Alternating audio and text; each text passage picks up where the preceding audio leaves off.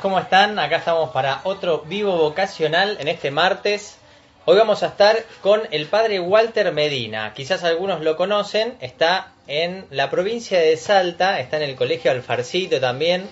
Eh, es un cura que, si bien es de acá, de Buenos Aires, eh, se fue para allá a vivir entre los cerros, a continuar una obra muy linda que arrancó el padre Chifri hace unos cuantos años ya.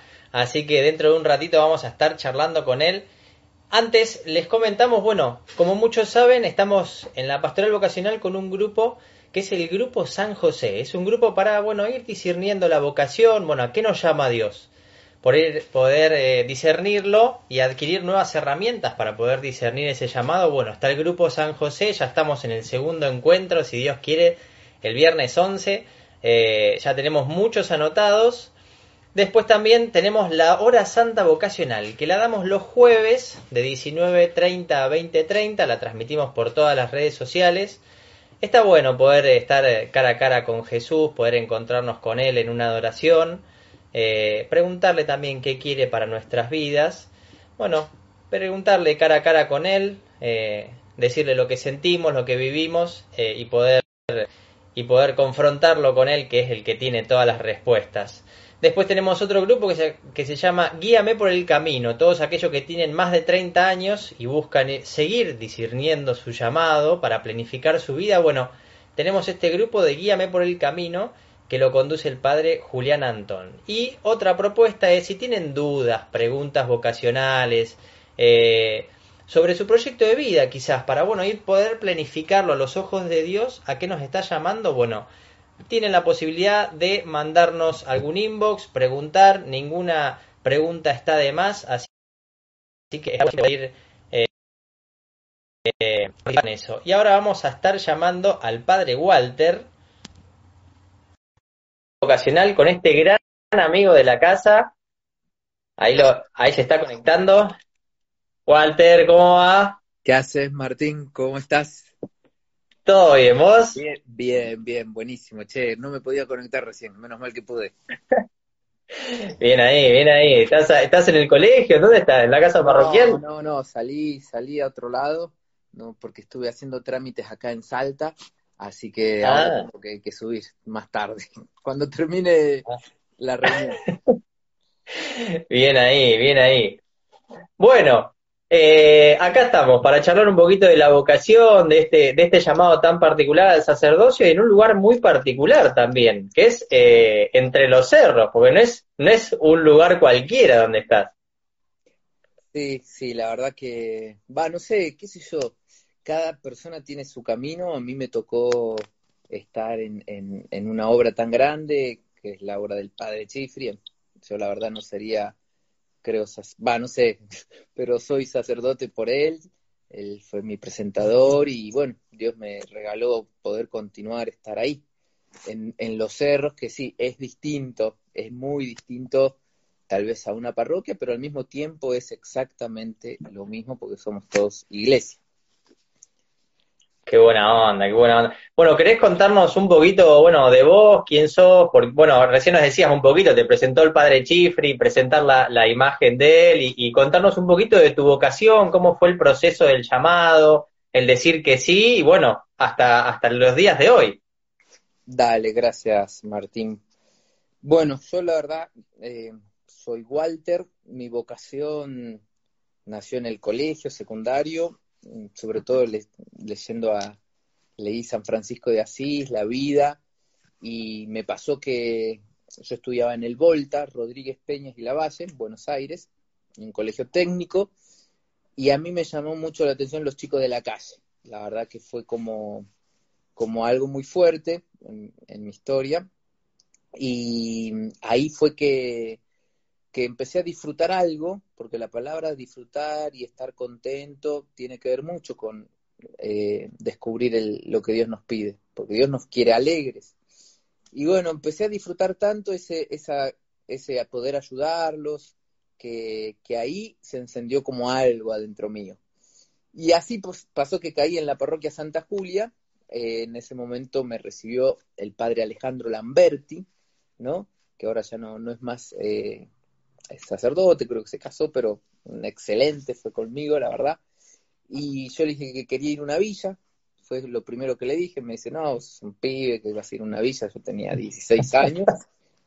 Y así me enganché con, con la parroquia, donde después este, cayó el, el padre Chifri de diácono y me fue guiando para descubrir que, que lo mío era esto. Che, pero no quiero dar un discurso, no sé, porque ahí me mandaron unas preguntas, no sé si querés que vayamos dialogando o cómo.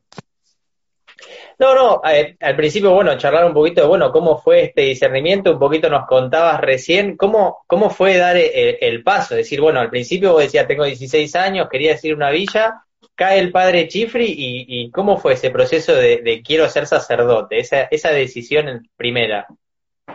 Sí, yo la verdad que yo lo que veo que la decisión que tomé en ese momento no tenía idea yo de lo que estaba haciendo, decidiendo.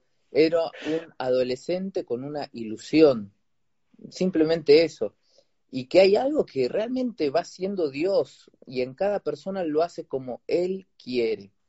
En ese momento yo estaba entusiasmado con lo heroico del sacerdocio, ¿no? Me entusiasmaba eso y por eso quería quería como estar con la, gente más humilde, con los más pobres, se me había metido ya en la cabeza que quería ir a una villa, cosa que pasó, estuve siete años viviendo en, Ciudad Oculta, este, cosa que después pasó con, con el tiempo, y, y, la verdad que eso me, me entusiasmaba, y me entusiasmó mucho el encuentro con la gente, creo, porque en el encuentro con la gente eh, se produce como la alegría de, de, compartir una buena noticia. Yo, en ese sentido, siempre viví mi fe como con que es algo alegre. Cada cual tiene su camino en la vida, pero yo viví esto de, de, de estar compartiendo algo, algo que te, que te enamora, algo que te gusta. Sí. Este, ¿Cuál fue la pregunta, genio, que ya me perdí? no, bueno, ¿cómo fue, cómo fue el, decir que sí? Bueno, quiero ser sacerdote. Este, este llamado tan particular eh, una cosa es, bueno, joven, con inquietudes, la búsqueda de, de ir a la villa, pero en un momento llegó el llamado de decir, bueno, quiero dar mi vida. ¿Cómo, cómo fue dar el sí? Bueno, ahí mucho tuvo que ver el, el padre Chifri, eh, porque él, yo empecé a charlar con él. Yo no sabía si quería ser cura o qué, porque le encuentro con la gente. Pero él me dijo eh, qué pasaría si yo hiciera de cuenta que era Jesús. Voy a hacer de cuenta Jesús, eh, murió, resucitó, está entre nosotros. ¿Cómo, cómo, cómo, qué pasaría con tu vida si fueras como Jesús? Y la verdad que ahí empecé a vivir un poco lo que, lo que es la vocación, ¿no? Porque Jesús eh, es pastor, es sacerdote, y tanto fue así, yo en, en el colegio, yo en un colegio industrial, éramos todos varones, había una sola chica, que estábamos todos detrás de ella, me acuerdo, pero eh, después éramos todos muy como somos los, los varones, muy atorrantes, así, y, y ellos se dieron cuenta, para mí fue un signo, que ellos, ellos me empezaron a decir que yo iba a ser cura. Yo no sé qué hay cuando uno trata de ser como Jesús y que después la vida te va mostrando que, que, que Dios quiere eso. Y te lo muestra por las cosas que te pasan, porque eh, Dios nos quiere contentos y felices. Y lo que no nos hace verdaderamente felices eh, no, no, no puede ser que tenga que ver con nuestra vocación, ¿no? Este, obviamente que tiene sacrificios, pero a mí lo que me pasó, por ejemplo, con los chicos de la calle, yo en esa época estaba el boliche, cinema, que yo me acuerdo que iba los domingos, uno era tarjetero, y yo me enganchaba con el tarjetero como para no pagar la entrada. En mi casa no había un peso. Mi papá se había enfermado cuando yo tenía esa edad. Y bueno, lo, el boliche, bueno, lo que yo vivía en el boliche, que la verdad también me gustaba, si lo comparaba al momento que yo estaba tirado, sentado en la vereda, con los chicos de la calle, compraba, me acuerdo, facturas y comiendo, yo lo comparaba lo que era la felicidad de estar ahí en, en, en Callao y, y, Rodríguez Peña haciendo eso, a la del boliche, ¿no? Y, y, y estar con los pibes de la calle me hacía más feliz. Y yo creo que eso fue lo que fue haciendo. Primero un llamado y después en la parroquia eh, la comunidad. Eh, con el padre Chifri, eh, participar en el grupo misionero era como volver a ser los apóstoles con Jesús, íbamos a misionar a La Rioja, y eso también fue una experiencia muy fuerte, donde uno, entre comillas, jugaba a ser Jesús, pero ese juego después va tomando mucha forma y color y descubrís que querés levantarte todos los días para, para vivir de esa manera. Y cuando vos decís que querés levantarte todos los días para vivir de esa manera, decís, ¿y esto cómo lo haces? ¿No? Claro, ahí hay algo. Ahí hay algo. Me pasó haberme enamorado durante este tiempo de, de discernimiento y, y, ahí también vol, eh, se hace como una síntesis en uno decir qué es lo que más quiero, porque es verdad, estar enamorado te, te llena de, de bueno, de, de, una fuerza muy nueva, muy, muy fuerte, ¿no? valga la redundancia, pero en la vida de uno va aceptando eso, qué es lo que más te hace feliz y vas descubriendo qué es lo que Dios hace ¿no? en tu vida. Sin duda, sin duda. Bueno, eh, los invitamos a los que se están sumando al vivo. Si tienen alguna pregunta para Walter, la vamos dejando acá abajo, así se la vamos haciendo. Ya tenemos unas cuantas para responder. Así que bueno, ¿te parece si arrancamos con alguna? Sí, sí, yo no tengo problema. Yo no los quiero aburrir. Porque... No, para nada. Mira, ahí se conectó la parroquia Santa Julia, así que mira. Eh, bueno, una, una muy básica que siempre le hacemos a, para, arrancar, para arrancar los vivos, nada más. ¿Qué es la vocación para vos? Lo primero, un regalo. Un regalo que, que uno no termina de entender es un regalo que Dios te da. A mí me asombra hoy ser cura. A mí me asombra ser, celebrar misa. ¿Soy yo el que está celebrando misa? Eh, me asombra lo que pasa con la gente. ¿Por qué le digo algo a una persona y, y le cambia la vida a veces? Por mí. ¿Viste? Ser cura, yo veo que es un regalo de Dios. Dios, porque Él quiere, a cada persona le regala lo que Él quiere, porque cada vocación es un regalo y todos tenemos un llamado. Dios, no estamos de casualidad acá, ¿no? Y a algunos, Dios les regala ser sacerdote, ¿no? Sí, lo primero que diría es que es, en mi experiencia es que es un regalo. Bien ahí. Buena, buen, buena respuesta, buena respuesta. ¿Estuve bien? Ah, bueno. Sí, sí, sí. Eh, ¿Con qué eh, tuviste algún alguna momento de duda durante, durante el discernimiento o durante tu camino de sacerdote? ¿Algún momento en el que dudaste de, de tu llamado? De mi llamado, no. La verdad, yo siempre vi que Dios quería, me estaba llamando. A veces dudé de mi respuesta, de mi respuesta, porque veía que o quería otras cosas yo, o no me daba el cuero, este, o no sé, vivía atrapado en situaciones donde parecía que la salida era tener otro, otro camino. Eh, pienso que hoy ya tengo 17 años, voy a cumplir este año de cura, y yo sé que soy sacerdote solo por hoy y no y tengo compañeros, amigos, hermanos que se han, han, han tomado un tiempo, pero yo no los vivo como como qué sé yo, como algo, mirá qué malo que sos, dejaste de ser cura. Yo no, porque yo sé que esto es pura gracia, puro regalo y bueno, no sé si siempre voy a poder responderle bien a Dios, porque uno se da cuenta que, que es que, es débil. Me parece que en los matrimonios les pasa lo mismo cuando se casan y dicen, yo me voy a casar con esta persona para toda la vida y, y cómo voy a poder hacer. Y después se dan cuenta que es, realmente somos pequeños y bueno, Dios nos va regalando esto, esto de vivir la vocación.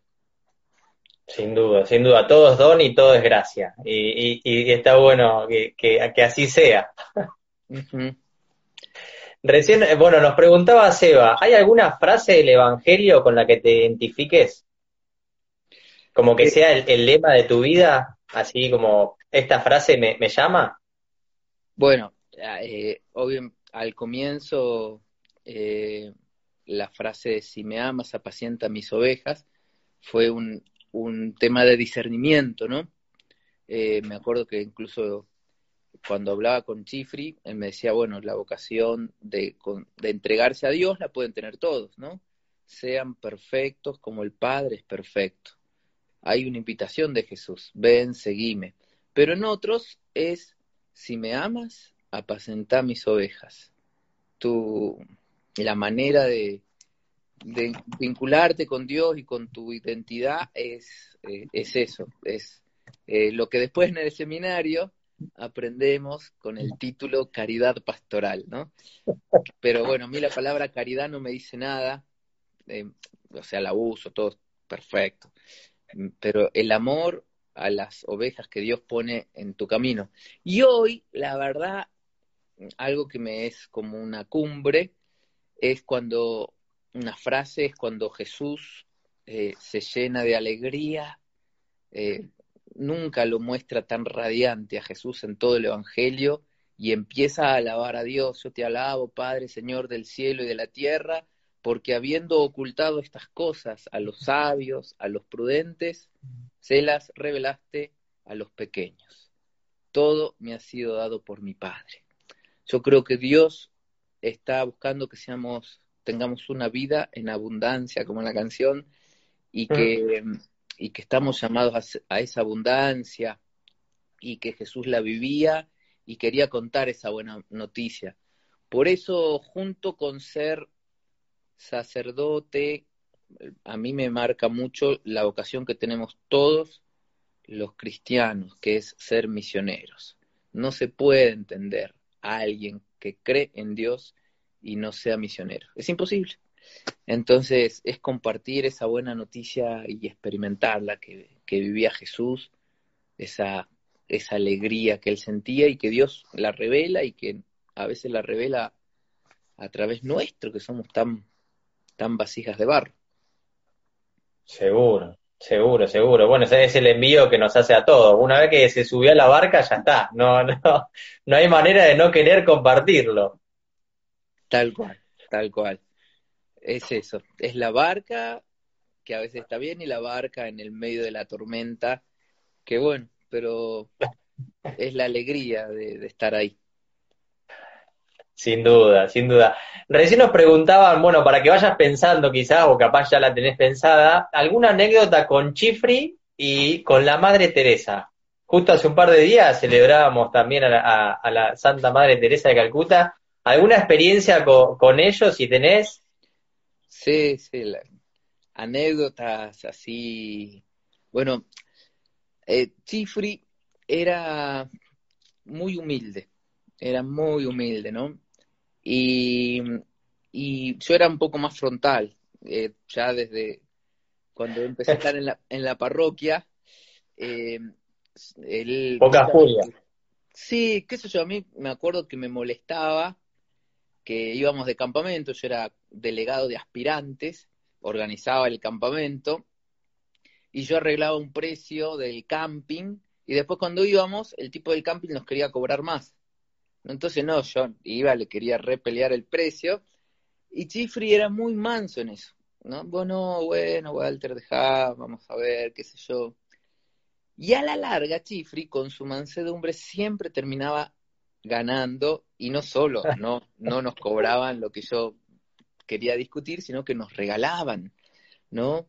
Eh, la- no sé, está mal decirlo, ¿no? Pero yo creo que Chifri es un santo para mí.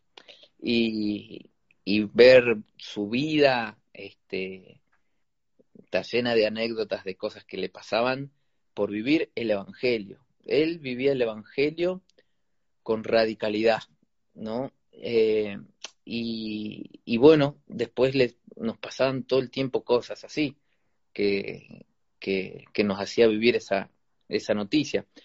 Y de Madre Teresa, eh, bueno, la otra mujer, a mí me llamó, yo tengo mi hermana, que somos dos hermanos, que está en la congregación de, las misioneras de la caridad. De la Madre Teresa, y esas cosas de Dios, eh, en el 97, mi hermana hacía los primeros votos. Eh, justo en el 97, que fue el año que murió Madre Teresa, ella quiso ir a, Nueva York, a, hacer, a Estados Unidos, porque estaban el aspirantado en San Francisco. Bueno, la cuestión es que se fue para allá. Nosotros en mi casa no teníamos un peso, no sé cómo hicimos, pero fuimos a, a Nueva York a estar en los primeros votos de mi hermana. Fue una misa larguísima. La Madre Teresa ya estaba en silla de rueda. La llevaban los, los, este, los, ¿cómo se llama? Los guardias de, de, Bush, creo que le había puesto unos guardias. Después de una misa larguísima, todos nos fuimos a comer. Madre Teresa terminó la misa ya anciana, fue el año que murió. Se quedó ahí saludando en la puerta. ¿Cuánto tiempo saludó? Tres horas. Tres horas, después de tres horas de misa, de tres horas. Cuando terminó de, de saludar, entra al lugar donde estaban todas las, las, eh, recién que habían dado el primer voto y se empezó a sacar fotos con, con nosotros. Madre Teresa odiaba sacarse fotos, no, no le gustaban las cámaras. Pero vi una mujer entregada y feliz. La Madre Teresa estaba ahí feliz dándose, ¿no? Y una deuda que tiene mi mamá, en un momento, mi mamá va al baño, justo cuando venía Madre Teresa. La llevaban en la silla de rueda. Y bueno, los, los, los guardias le dicen, stop, ¿no? Como, que, y mi mamá, no, no ser inglés, se quedó ahí como, sí entendió que le decían, y se puso ahí al costadito de la pared. Y cuando pasa Madre Teresa, Madre Teresa saca una medallita y se la da. Uf, No sé. Eh, y eh, una persona que todo el tiempo estaba feliz de darse. Eh, eso me fue una anécdota. Y bueno, yo no, después ahí estuvimos con, con Madre Teresa y ella a mí me dice, se entera que era seminarista, me dice que me haga padre misionero de la caridad. Y me empieza a contar todos los sacerdotes. Yo, chao, la Madre Teresa me dice que sea padre la caña. tengo que ser padre misionero de la caridad. ¿No? Mi mamá, que ya una hija se, se había ido porque es una, viste, tienen, visitan a su casa cada, una vez cada 10 años, por decirte, ¿cómo le digo? ¿Qué sé yo? Bueno, hablé, fui, me fui incluso a México a hacer la experiencia, pero eh, vuelve esto de ser sacerdote diocesano, ¿no? Que es una vocación. Uno no estoy dentro de una orden que tiene una misión específica. El diocesano es como muy abierto, es una manera distinta, que mucho más expuesto, porque yo en la congregación de mi hermana tienen, se levantan a las muy temprano, es, es muy exigente, pero por regla tienen que dormir media hora de siesta todos los días. Y hay alguien que se fija si comió, si no comió, y no hay, es exigente, pero al mismo tiempo hay. Y como diocesanos, estamos en cualquier lado, podemos estar en la basílica, en la catedral, puedes estar como yo, en Alfarcito, Salta. claro, los cerros que a veces, a veces comes todos los, todas las comidas y a veces es una comida por día y te acostumbras, como la gente del cerro, yo acá me acostumbré toda de cenar con el té, ¿no? ¿Qué pasa en el campo? Se toma el té con, con, con las tortillas y ya está. Yo creo que me fui de tema, ¿no? Pero bueno, no sé cómo No, no, pero muy, muy buena, muy buenas las dos anécdotas con la Madre Teresa y con Chifri. Es, eh, recién lo decían, es un privilegio poder haber tenido experiencia con estas dos personas increíbles, increíbles y de un testimonio de vida, pero de, de, de lo que no hay, de los santos, de los santos santos. Sí, Recién eh, Nachito nos dejaba otra pregunta eh, que muchos se hacen también. ¿Cómo recibió eh, tu familia la noticia de que quería ser sacerdote? Bueno, no, conmigo fue más fácil porque mi, hermana, si bien yo, antes que mi hermana diga, yo ya desde muy tango decía que, que- que quería esto, eh, lo de mi hermana fue mucho más duro para mi mamá, mi papá, porque ella entraba a una congregación y le decía, bueno, mamá, me vas a poder visitar una vez por mes y al año siguiente me voy y durante dos años no me vas a poder ver este, y después me vas a ver recién cuando eh, haga los primeros votos y después una vez cada 10 años, ¿no?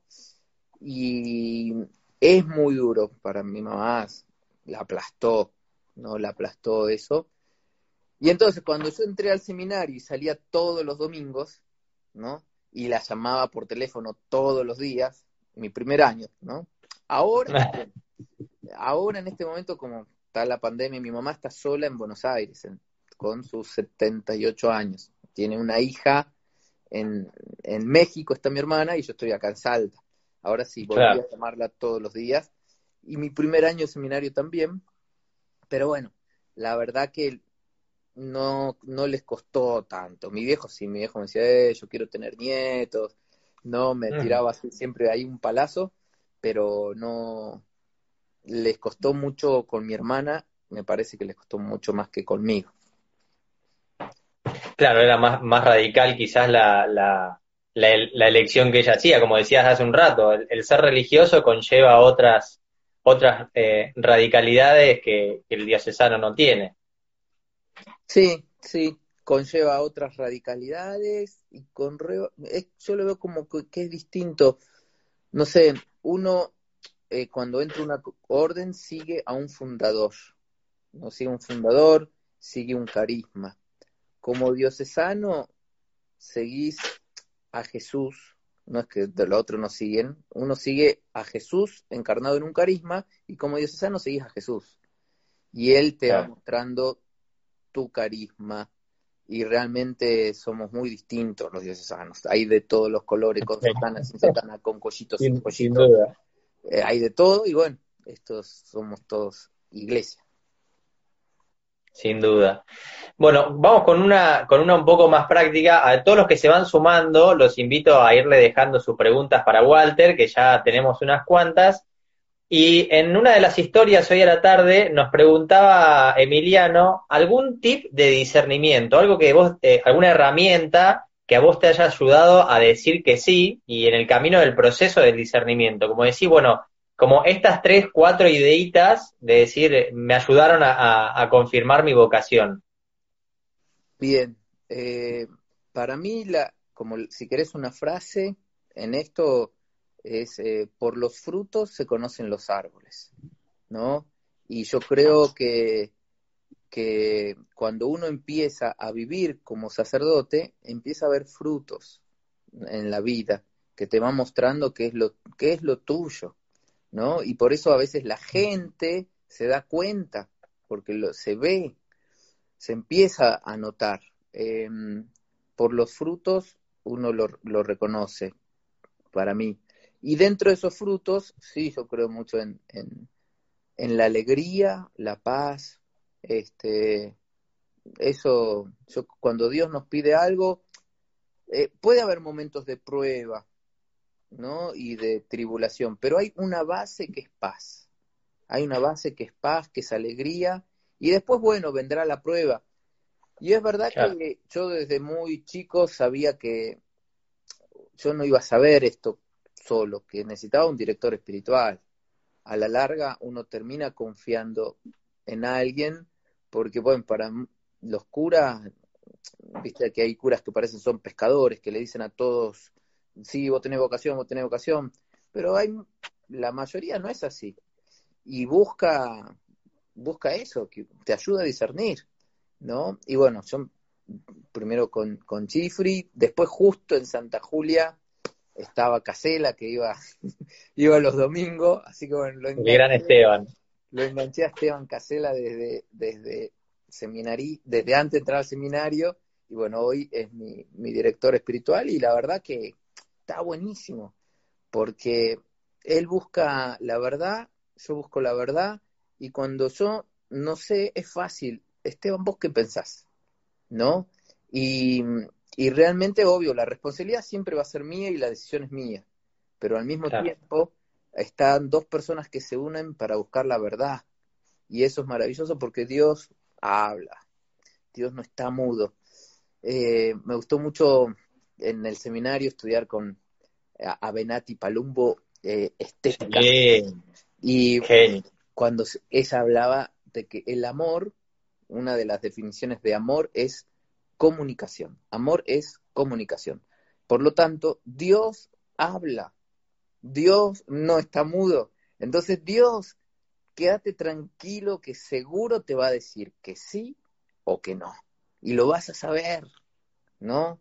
Y lo vas a saber no solo pensando, lo vas a saber, ¿no? Es clave, es clave la comunicación, es clave.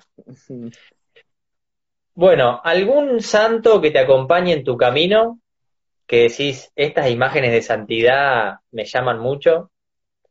Bueno, fueron pasando, ¿no? Yo me enganché mucho al comienzo con San Francisco de Asís, este, y me acompañó bastante tiempo de camino. Después, bueno, Madre Teresa, Santa Madre Teresa, fue muy importante en, en, algo que es fundamental para mí, que es contarle al otro de que Dios está enamorado, ¿no? Dios está enamorado de, vos, ¿no? A cada uno. Y Madre Teresa eso lo vivió con una profundidad que hasta eh, en esa palabra de, del enamorado que tiene sed de su amada o de su amado, si es una mujer, y, y, bueno, fue para mí mucho el caminar con anunciar el amor de Dios. Para mí, conocer cosas de Dios sin sentir cómo Dios te mira. Si vos no sabes que Dios te mira con amor, ¿de qué te sirve todo? ¿No? Eh, todo parte, el amor, la experiencia de cuánto Dios nos ama y cómo ese amor te sana. Porque sí, todos los que estamos acá tenemos nuestras cosas. Y bueno, Madre Teresa. Y después, bueno, yo creo que las personas que Dios puso en el camino que ya murieron, yo en Ciudad Oculta acompañé a muchas personas que murieran, que para mí la santidad es estar en el cielo, es lo que dice. Ser santo es alguien que decimos que está en el cielo. Y yo conocí muchos amigos que me están acompañando desde el cielo. San José, Santa, bueno, Santa Teresita, eh, eh, San José, Don Bosco, Don Bosco por el trato con los con los jóvenes, sí, este, bueno, digamos eso. Bien, bu- buenos, buenos ejemplos de santidad. Otra de las preguntas que nos hacía, que, que te hacían hoy a, hoy a vos, es eh, ¿cómo vivís el silencio y la soledad en los cerros? Oh, bueno, Porque ahí, ahí silencio y soledad encontrás seguro. sí, sí, la verdad, mm, a mí me ayudó mucho el silencio. No lo, o sea, la verdad que Dios nos pone a cada cual donde tenemos que estar. Yo antes de, de venir a Salta había comenzado un camino de, de lo que es eh, la oración contemplativa, ¿no? Eh, yo siempre fui de leer muchas cosas y me llamaba mucho la atención que todo lo que vive la iglesia oriental, que lo llaman meditación, para nosotros los latinos, cuando hacemos la lectio divina, meditar es pensar, pero para el oriente meditar es hacer silencio y encontrarte con el presente y con el ahora. Y cuando empecé a, eh, empezando a leer con Thomas Merton, me acuerdo, a descubrir el silencio y que el día me cambiaba si yo hacía cinco minutos de silencio. Yo hacía esa prueba. Cinco minutos de silencio eh, dic- diciendo una frase. Mi frase hoy es sí te amo, ¿no? Sí es acepto y te amo es lo que yo digo. Y hoy, bueno, es un poquito más de cinco minutos, pero la experiencia de la oración contemplativa a mí me salvó la vida, porque yo sufría mucho, tenía muchos sufrimientos, siendo mi seminario fue de mi seminario, no que el seminario, yo en el seminario sufrí mucho de mis problemas emocionales, porque ahí es una olla de presión y, bueno, empieza a salir muchas cosas. Y la verdad a mí la oración contemplativa me sanó. Fui a, puedo ir al psicólogo, puedo charlar, pero lo que te sana es la experiencia de Dios, ¿no? Y en ese silencio se da. Y en Alfarcito, eh, bueno, es eso, es el silencio. Yo la verdad tengo una vida privilegiada. A mí me encanta agarrar el hacha y cortar un pedazo de madera para tirar en la salamandra. Este, andar, manejar, me encanta manejar. Acá manejo. A veces es como si de Buenos Aires dijera, voy a hacer una misa al Mar del Plata y vuelvo. Porque tengo manejando nada más cinco horas de ida y cinco horas de vuelta.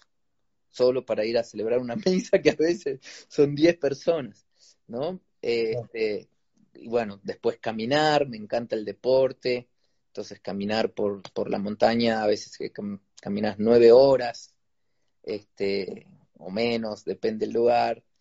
Y, y bueno. Como para ir a capilla, más o menos, nueve horas entre los cerros. Muy bien, sí, es eso, es eso.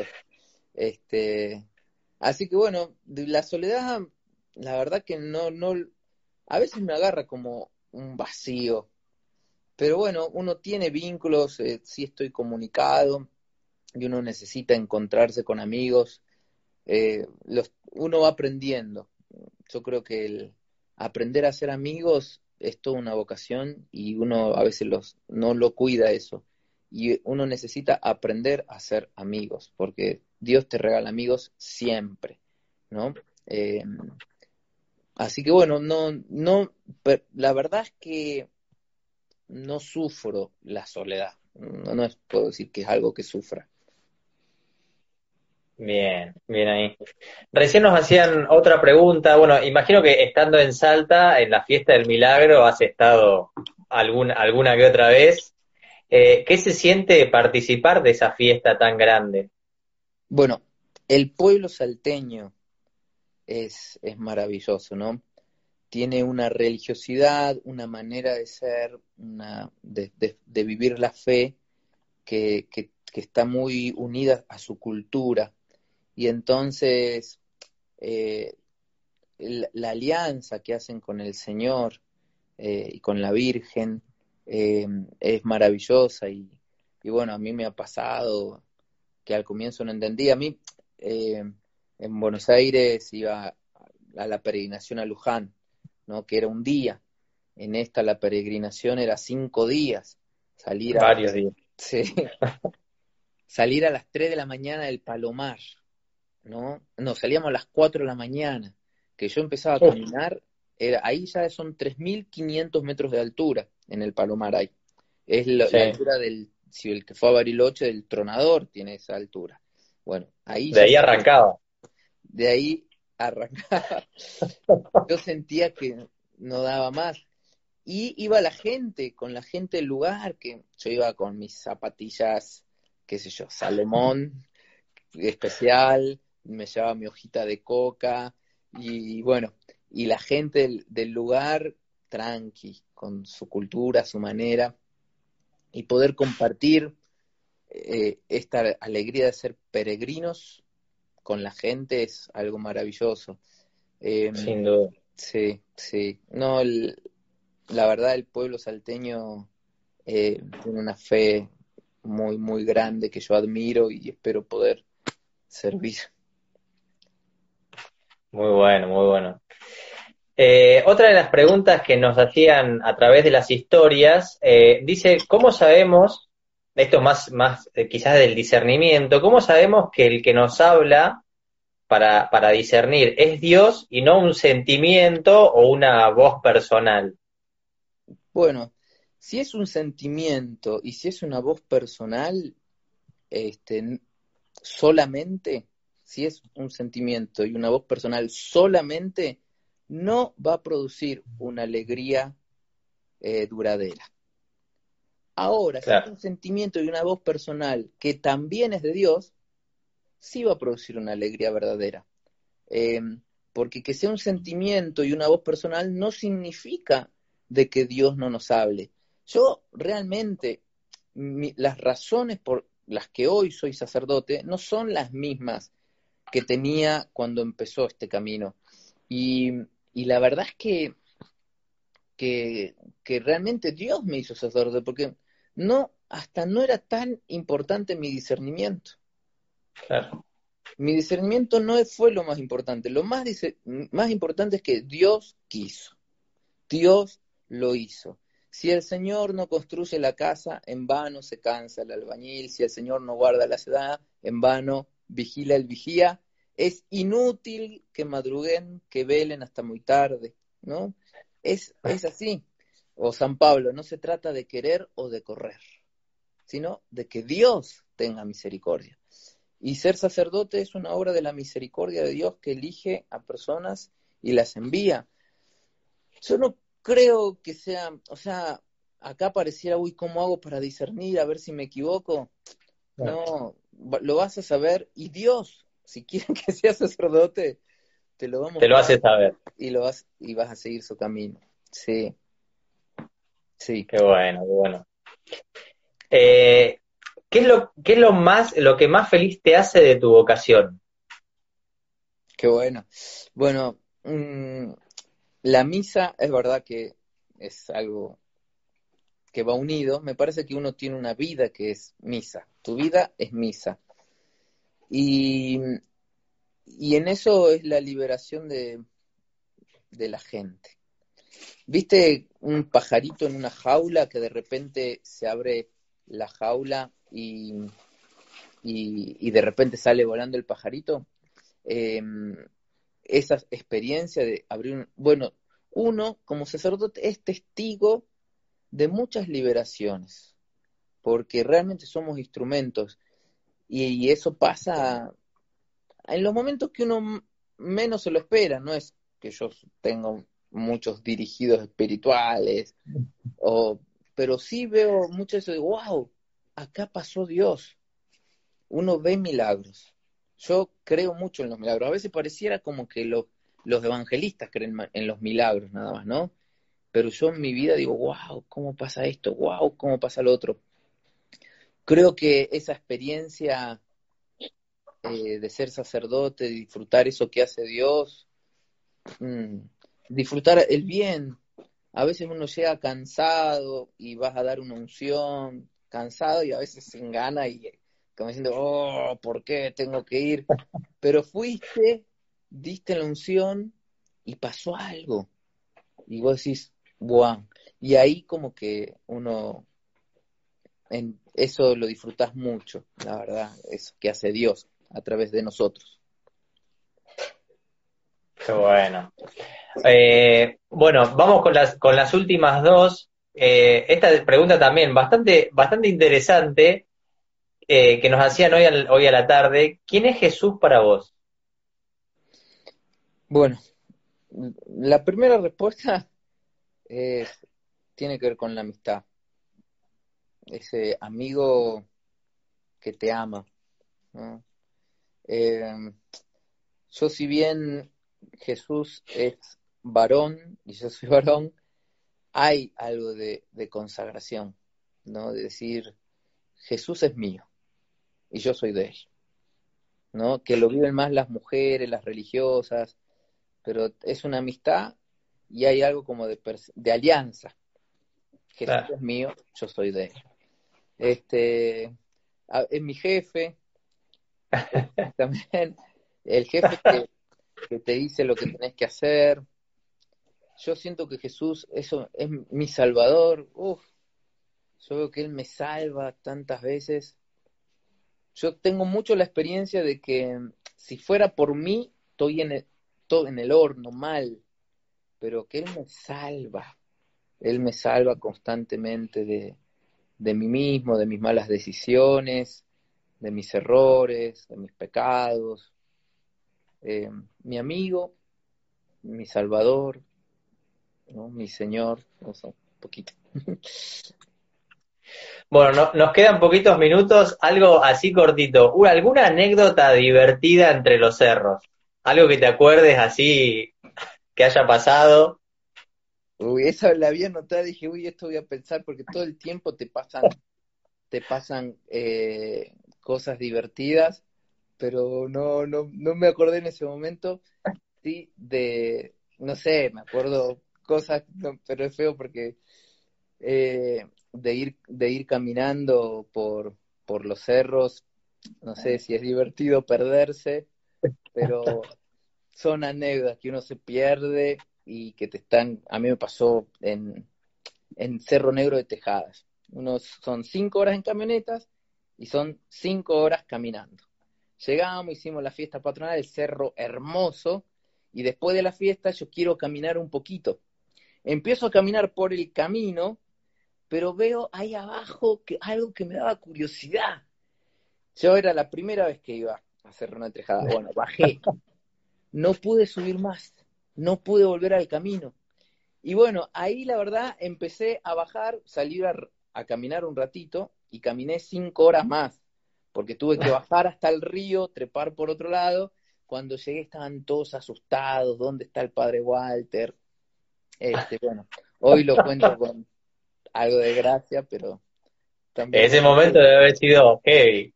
Sí, sí, tengo fotos de ese momento, estoy pálido, blanco. Yo ya me sentía, en la- se perdió el padre. Bueno, eh, antes de, terminar esta charla, que terminamos con una oración, no quería dejar de agradecerte por todo este tiempo, por este lindo testimonio.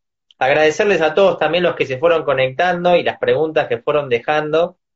Siempre es lindo poder compartir un poco de la vocación, este llamado tan particular eh, al sacerdocio, pero cómo Dios eh, sigue llamando y, los ejes del discernimiento son, son casi siempre los mismos. Bueno, vos lo decías, el acompañamiento, el tema de sentir paz, alegría, eh, el poder discernirlo y, ponerlo sobre la mesa. Bueno, esto, soy esto, con lo poco que soy, y poder darle respuesta. Así que desde ya, muchísimas, muchísimas gracias por, por este tiempo. No, está bien. Es lo mínimo, viste, que uno puede hacer es compartir esto tan lindo que tiene. Y bueno, me alegro que haya personas que, que se planteen este llamado y bueno, les deseo realmente que, que puedan, eh, bueno, seguir a Jesús por donde los lleve, pero seguro, seguro que Él los tiene ahí tomados en la mano y quiere algo maravilloso para ustedes, así que no hay que inquietarse por nada, Él lo va a hacer. Bien, ahí, bueno, muchas gracias. Eh, bueno, cerramos con una oración y te parece si nos das tu bendición después? Sí, cómo no, dale. Dale. Bueno, yo voy recitando una oración que tenemos por todas las vocaciones para que Dios, bueno, pueda acompañarnos, para que Él nos guíe y nos acompañe en este proceso de discernimiento y también pedirle a nuestra Madre que nos proteja bajo su manto y nos guíe de la mano hacia Jesús. Nos ponemos en presencia de Dios, en el nombre del Padre, del Hijo, del Espíritu Santo. Amén. Jesús, tú sientes compasión al ver a la multitud que está como oveja sin pastor. Suscita en nuestra iglesia una nueva primavera de vocaciones. Te pedimos que envíes sacerdotes según tu corazón, que nos alimenten con el pan de tu palabra y en la mesa de tu cuerpo y de tu sangre. Consagrados que por su santidad sean testigos de tu reino. Laicos que en medio del mundo den testimonio de ti con su vida y con su palabra. Buen pastor, fortalece a los que elegiste y ayúdalos a crecer en amor y santidad para que respondan plenamente a tu llamado. María, Madre de las Vocaciones, ruega por nosotros. San José, custodio fiel del Señor, ruega por nosotros. Y bueno, le pedimos al Padre Walter que, que nos dé su bendición en este, en este día. Bueno, bueno, y si se animan desde su casa, a mí me encanta cuando lo aprendí en, en la villa, pedirle a Dios que nos bendiga. Y el padre Chifri decía que la palabra bendición, algo que yo no sabía, que bendecir significa bien decir, ¿no? Eh, Dios dice algo en este momento. Y lo lindo es que la palabra es creadora. Si vemos en el Génesis, todo fue creado con, por la palabra. Entonces, ahora, con esta bendición, Dios crea en nosotros, Dios realiza en nosotros. Por eso, qué lindo pedirle a Dios la bendición, todos juntos, desde nuestras casas, decir tres veces, Padre, danos tu bendición. Padre, danos tu bendición. Padre, danos tu bendición. Padre, danos tu bendición. Y que la bendición de Dios descienda sobre todos ustedes, el que es Padre, Hijo, Espíritu Santo. Amén. Bueno, Walter, muchísimas gracias. Ya nos estaremos encontrando, si Dios quiere, cuando, cuando todo esto pase. Eh, y muchísimas gracias por tu testimonio. Bueno, muchos lo decían ahí también en los mensajitos. Muchas gracias por este tiempo. Eh, y bueno, saludos a toda la comunidad de Alfarcito y a todos los chicos ahí también del colegio.